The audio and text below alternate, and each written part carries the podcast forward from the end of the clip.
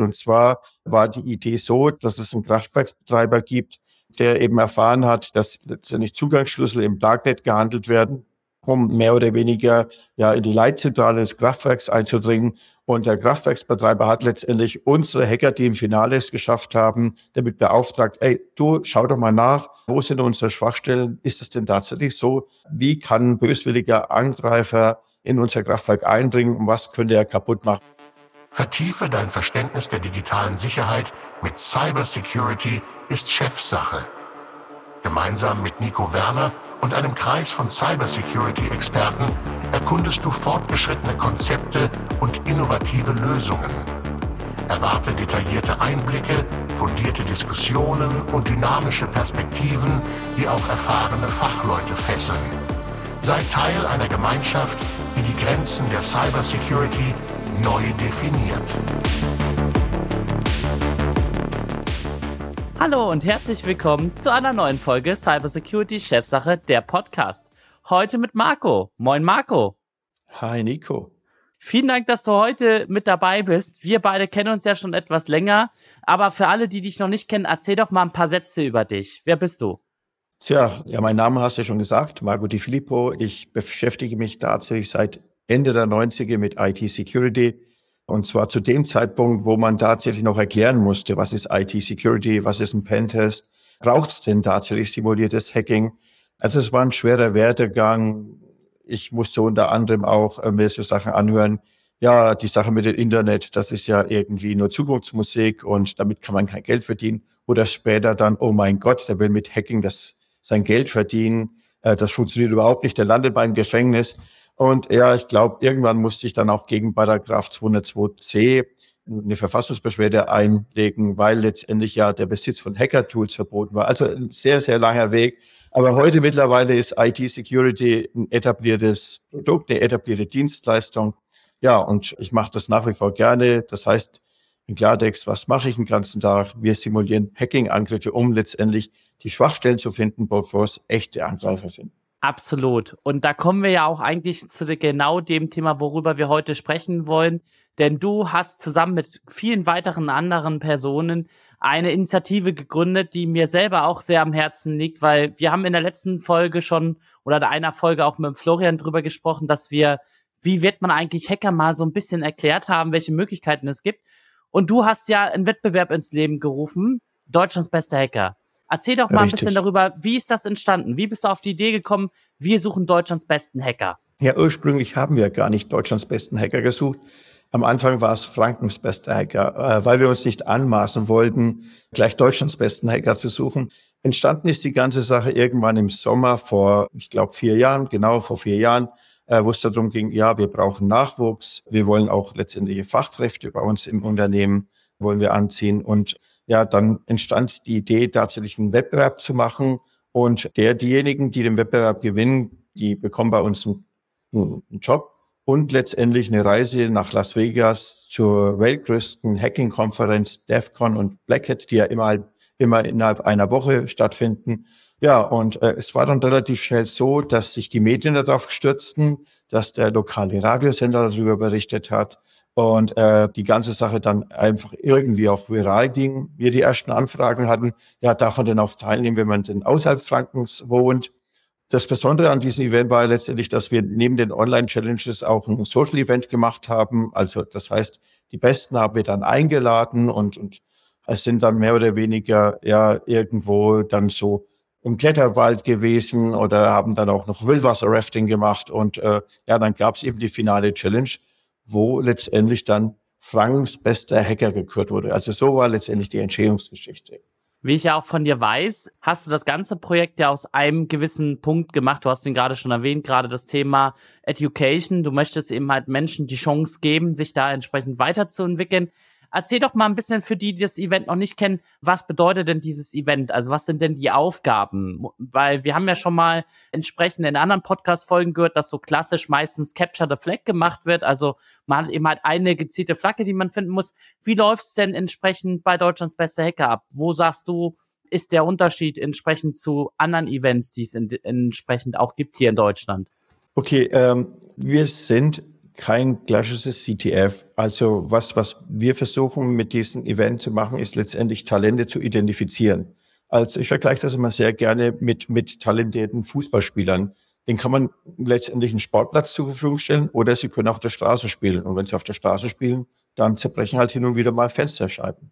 Und genau das versuchen wir zu machen. Wir versuchen letztendlich Menschen, egal welche Altersgruppe, egal welche Herkunft, egal äh, welches Geschlecht, mehr oder weniger Möglichkeit zu geben, sich in Hacking zu versuchen und auch den Spaß daran zu finden. Es gibt mehrere Möglichkeiten. Es gibt zum einen die Möglichkeit, einfach Aufgaben zu lösen nach Anleitung. Aber es gibt dann letztendlich auch die Challenges, die, die Online-Challenges, die ins Finale zu Deutschlands bester Hacker führen, wo man Aufgaben löst aus verschiedenen Kategorien, Themen und dafür Punkte bekommt. Ja, und diejenigen, die, die Teilnehmer mit den meisten Punkten, die erhalten letztendlich dann das Ticket ins Finale.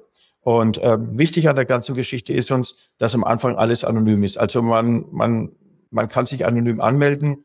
Das Einzige, was wir abfragen, ist letztendlich das Bundesland, weil häufig auch Medien das begleiten wollen, wie zum Beispiel Radiosender aus Niedersachsen wollen halt primär äh, ja, Teilnehmende aus Niedersachsen begleiten und deshalb wird eigentlich nur das Bundesland abgefragt, aber ansonsten wird weder Alter noch Geschlecht sonst was abgefragt. Spätestens, wenn es dann zur Einladung im Finale kommt, dann müssen wir leider wissen, wer der Teilnehmer, wer die Teilnehmende ist und ähm, äh, müssen Name und, und Wohnort und auch Geburtsdatum abfragen. Also das sind so die Dinge, die wir dann erst zum Finale abfragen. Aber grundsätzlich ist es so, dass es, dass es letztendlich eine Spielwiese sein soll für Interessierte, weil letztendlich unsere Philosophie ist, dass, dass die Digitalisierung nicht nur äh, die Usability braucht, sondern auch die Awareness für Security und dass es in Zukunft auch weiterhin Spezialisten braucht, die eben unser Land, unsere IT sicher, unsere IT etwas sicherer machen. Ich habe ja auch äh, damals äh, sozusagen von dem ganzen Thema erfahren, als ich dann den Beitrag bei Stern TV gesehen habe. Äh, vielleicht erinnerst du dich auch dran, wo es da es ging, um das Kraftwerk zu hacken. Da mhm. war es ja noch so ein bisschen hochgezogen. Naja, wie kann man das machen? Vielleicht für den einen oder anderen Zuschauer interessant. Was habt ihr denn damals für die Challenge gemacht? Kannst du da mal vielleicht drauf eingehen? Ja, natürlich. Also es war, ich kann mich noch ganz gut dran erinnern, weil das das erste Mal dann auch war, wo es Deutschlands bester Hacker war. Also es ging ja, die, die, die Historie ist von Frankens bester Hacker zu Bayerns bester Hacker und tatsächlich dann, äh, weil es einfach nur die logische Konsequenz war, zum Schluss Deutschlands bester Hacker. Aber keine Angst, es wird Deutschlands bester Hacker bleiben. Es wird niemals Europas bester Hacker werden und auch nicht äh, der Weltbester Hacker. Es wird Deutschlands bester Hacker bleiben. Ja, wir wollten damals tatsächlich eine Aufgabe haben, die sich etwas von den klassischen CTFs unterscheidet. Und zwar war die Idee so, dass, dass es einen Kraftwerksbetreiber gibt, der eben erfahren hat, dass letztendlich Zugangsschlüssel im Darknet gehandelt werden, um mehr oder weniger ja in die Leitzentrale des Kraftwerks einzudringen und der Kraftwerksbetreiber hat letztendlich unsere Hacker, die im Finale es geschafft haben, damit beauftragt, ey, du schau doch mal nach, wo sind unsere Schwachstellen? Ist es denn tatsächlich so? Wie kann ein böswilliger Angreifer in unser Kraftwerk eindringen und was könnte er kaputt machen? Und was wir gemacht haben, wir haben eben mit echten IoT oder Industrial Control System Komponenten ein Kraftwerk simuliert. Und es war dann auch ein Modellkraftwerk da vorhanden und äh, die, die Teilnehmer wussten letztendlich, die Lücken finden, die andere Angreifer schon gefunden haben, mussten das dokumentiert und vor einer Jury dann letztendlich, äh, ja, die Jury, die letztendlich den, der Kunde auch war, erklären, wo sind die Sicherheitslücken und wie könnt ihr euch in Zukunft davor schützen. Also das war so die finale Challenge. Jetzt hast du ja schon am Anfang erwähnt, Deutschlands bester Hacker ist ja für jeden was brauche ich denn einfach als Skills, ähm, um daran teilzunehmen? Was würdest du jedem empfehlen, der jetzt sagt, hey, ich finde es eine spannende Geschichte, da können wir ja schon mal spoilern, auch 2024 wird es Deutschlands bester Hacker geben, so dass ja auch alle aufgerufen sind, gerne mit dran teilzunehmen. Was müssen die Leute mitbringen, um dran teilzunehmen? Ja, wie ich eigentlich schon gesagt habe, das Interesse an IT-Sicherheit. Wobei, es muss nicht der Super-Profi oder Super-Hacker sein.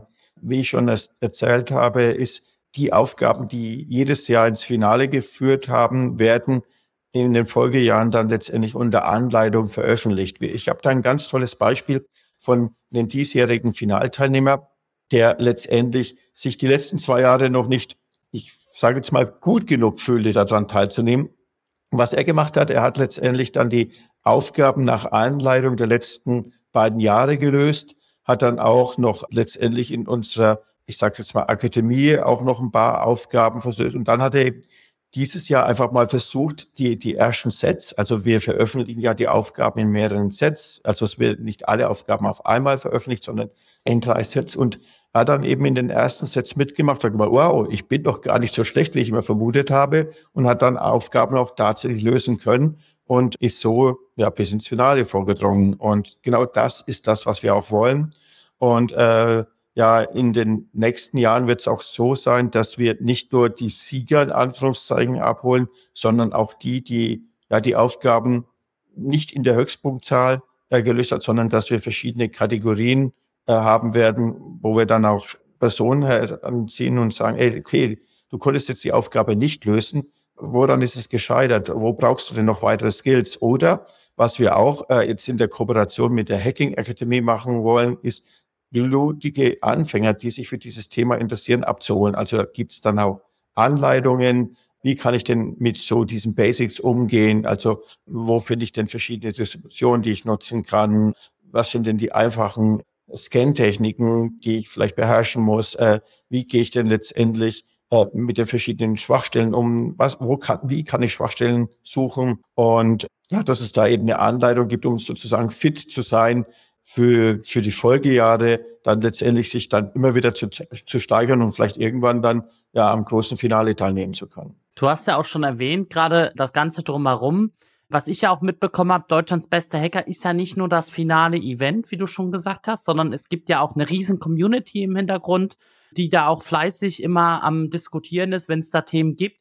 Ich glaube, das ist sicherlich auch etwas Spezielles für Deutschlands bester Hacker im Vergleich jetzt zu anderen Plattformen, dass man eben halt auch mit der Community gemeinsam an Aktionen dran teilnimmt. Korrekt, das ist richtig. Also wir bisher auch in unserer Satzung niedergeschrieben, dass wir neben den finalen Event natürlich uns ja die Fortbildung, die Talentförderung und vor allen Dingen auch den Aufbau der Community mehr oder weniger annehmen wollen. Und die Idee dahinter ist, dass wenn irgendjemand vielleicht Unterstützung sucht, dass er da eine Frage in der Community stellen kann und die den richtigen Weg bekommt oder die richtigen Tipps bekommt was dieses Jahr auch neu ist. Wir haben für die Community tatsächlich einen ehemaligen Teilnehmer, den Peter muss man sagen, der gesagt hat, ey, es macht mir so viel Spaß. Ich werde jetzt einfach in der Community das ein bisschen coachen, werde die Fragen gezielt beantworten und werde mich der Sache annehmen, weil die Aufgaben sind mittlerweile so vielfältig und dass wir einfach auch unheimlich viel, also nicht nur in dem Bereich Hacking Skills äh, Personen brauchen, sondern auch im Eventmanagement, ähm, ja, in der Kommunikation, in Grafikdesign und so weiter und so fort. Und deshalb freut es mich umso mehr, dass wir jetzt da jemanden haben, der sich der Community annimmt und äh, da nicht nur dafür sorgt, dass, dass man miteinander spricht, sondern auch, wenn jemand irgendwo einen Hilferuf hat oder nicht mehr weiterkommt oder Tipps braucht, dass das entsprechend auch äh, unterstützt wird oder dass man dem nachkommt. Glaubst du, dass äh, die Leute, die jetzt an Deutschlands bester Hacker dran teilnehmen, auch eine Chance haben, dann mit diesem Wissen auch besser in den Jobmarkt reinzukommen? Wenn die sagen, hey, ich bin super interessiert auf das Thema, ich würde mich da gerne weiterentwickeln und, und möchte da meine Skills, die ich, wie du schon gesagt hast, vielleicht auf der Straße ausprobiert habe, jetzt in, in, auf dem Sportplatz ausüben will? Wie ist da so deine Erfahrung? Also auch da haben wir letztendlich in den letzten Jahren Teilnehmer gehabt, die Deutschlands beste Hacker als ihr Sprung benutzt haben. Also äh, Quereinsteiger. Also wir haben jedes Jahr unzählige Quereinsteiger, die von den anderen Job kommen und vielleicht aus irgendwelchen Gründen keine Lust mehr, wollen irgendwas anderes machen oder ihr Talent wurde verwehrt oder sie durften einfach nicht in dem Bereich IT äh, tätig sein, weil sie im innerlichen Betrieb mitwirken mussten. Also es gibt da unterschiedlichste Geschichten und äh, ja, die konnten dadurch zum einen ihr Können erweitern, aber auch zum anderen ihr Können unter Beweis stellen ja, so eine, so eine Urkunde, ich war Finalist von Deutschlands bester Hacker, hilft durchaus vielleicht in dem einen oder anderen Lebenslauf entsprechend ja, gesehen zu werden. Also das war so das Feedback, was wir von vielen Teilnehmern haben. Und ich muss auch sagen, und das versuchen wir auch ein bisschen zu verhindern, dass Deutschlands bester Hacker nicht die Recruiting-Plattform wird, dass dann zum Schluss alle sich auf die Finalisten stürzen, sondern es soll immer noch der Spaß und die Fortbildung im Vordergrund stehen, aber es ist immer so, dass natürlich ja die Jobangebote als Finalist oder jemand, der es sehr weit geschafft hat, nicht ausbleiben. Und wenn ich jetzt mal sehe, was so aus den Teilnehmern von Franks Besteiger über Bayerns Besteiger über Deutschlands Besteiger geworden ist, man, man trifft sich immer wieder. Das sind jetzt diejenigen, die Selbstfortbildung machen, die entsprechende verantwortungsvolle Jobs in, in, in Unternehmen haben. Also das macht mich schon ein Stück weit stolz, dass wir das entsprechend auch fördern konnten.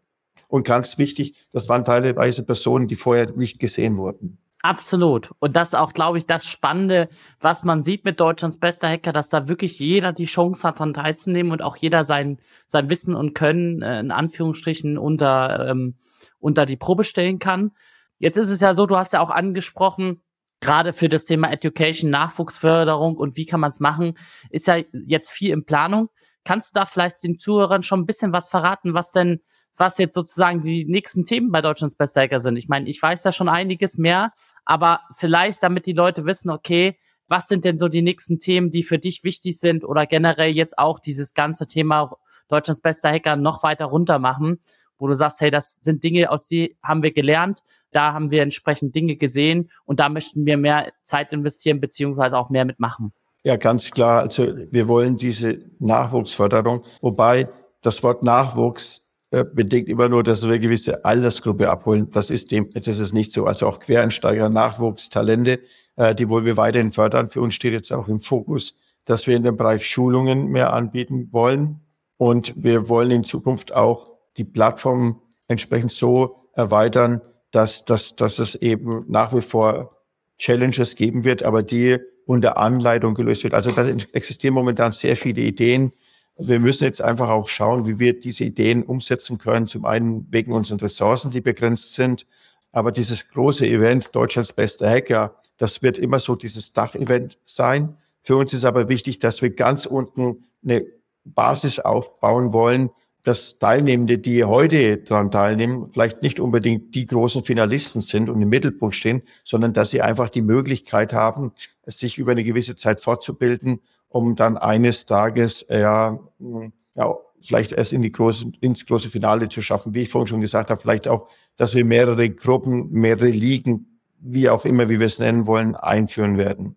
Man hört schon heraus, da wird viel passieren und du sprichst auch an, das Ganze geht natürlich nicht ohne Support, nicht ohne Unterstützer. Und äh, da ist für mich nochmal ganz wichtig, was braucht denn Deutschlands bester Hacker?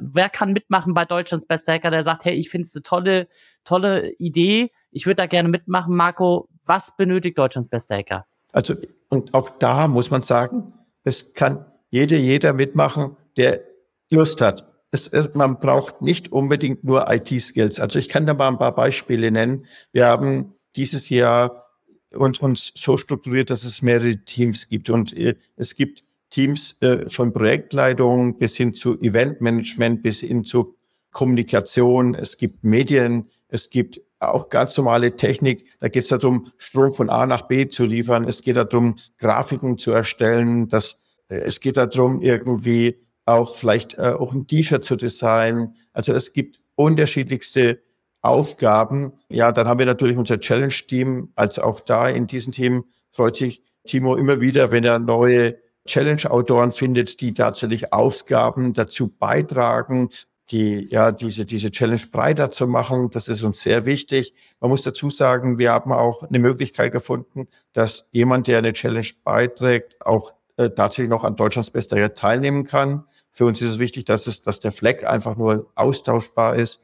Also es gibt unterschiedlichste Möglichkeiten. Wir haben zum Beispiel letztes Jahr auf, auf einer Messe und dieses Jahr auch auf einer Messe einfach äh, ja junge Dame rekrutiert, die uns dann geholfen hat, am Messestand äh, ja die Teilnehmer zu, zu coachen oder vielleicht auch irgendwo bei Laune zu halten. Also es, es ich sage jetzt mal, jeder, der da mitwirken will, ist herzlich willkommen. Und ich bin mir auch sicher, dass wir schon jeden einen Job finden, wenn er an diesem Projekt mitwirken möchte. Und ich betone es nochmal, es sind nicht nur die IT-Nerds, die wir brauchen, sondern es ist, äh, wenn ich zum Beispiel Nina anschaue, Nina ist eine fabelhafte Managerin in dem Bereich, die alles organisiert, die schaut, dass bei uns alles irgendwie richtig läuft, die uns alle irgendwie auch immer wieder mal auf den richtigen Weg bringt. Also auch das braucht es. Oder wenn ich jetzt auch, jetzt dieses Jahr war ja das Finale in Dortmund, äh, und wenn es nur am Frontdesk irgendjemand ist, der die, der die Besucher begrüßt, also ich glaube, ich könnte jetzt schon stundenlang erzählen,